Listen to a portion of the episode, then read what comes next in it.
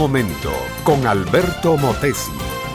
Una respuesta práctica a tus interrogantes sobre tu vida y los problemas del mundo moderno. La campana de la escuela había sonado.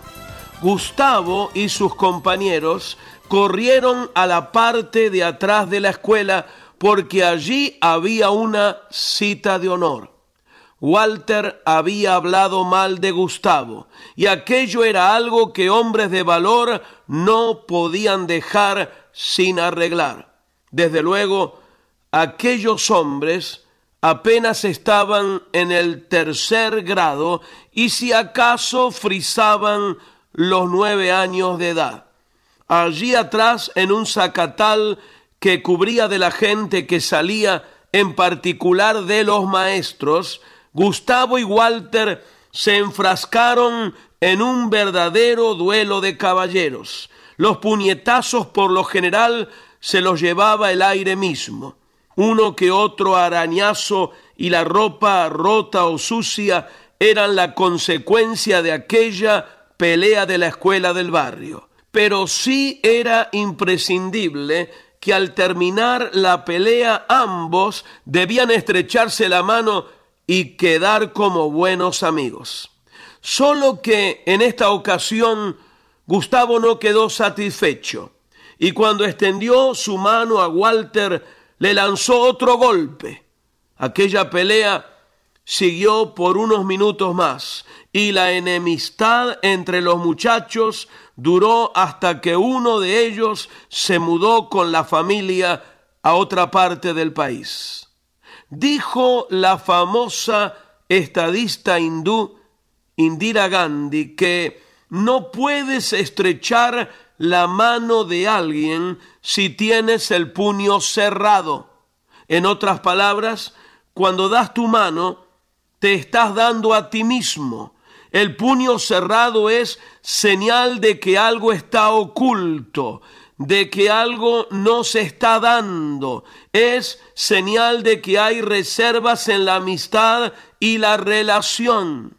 Dijo un famoso pensador que el 90% del arte de vivir consiste en llevarse bien con aquella gente que uno no puede soportar. Y seguramente lanzarás la pregunta, pero ¿cómo puedo llevarme bien con los que no soporto? Yo te respondo, porque el problema no está en aquellos que tú no soportas, sino en ti que no los puedes soportar.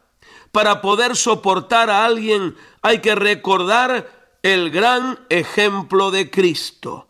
Él no escogió para sus apóstoles a hombres buenos, sabios, excelentes en su carácter o habilidades. Al contrario, los fariseos mismos decían que los discípulos de Jesús eran hombres sin letras y del vulgo. Hoy diríamos analfabetos y chusma.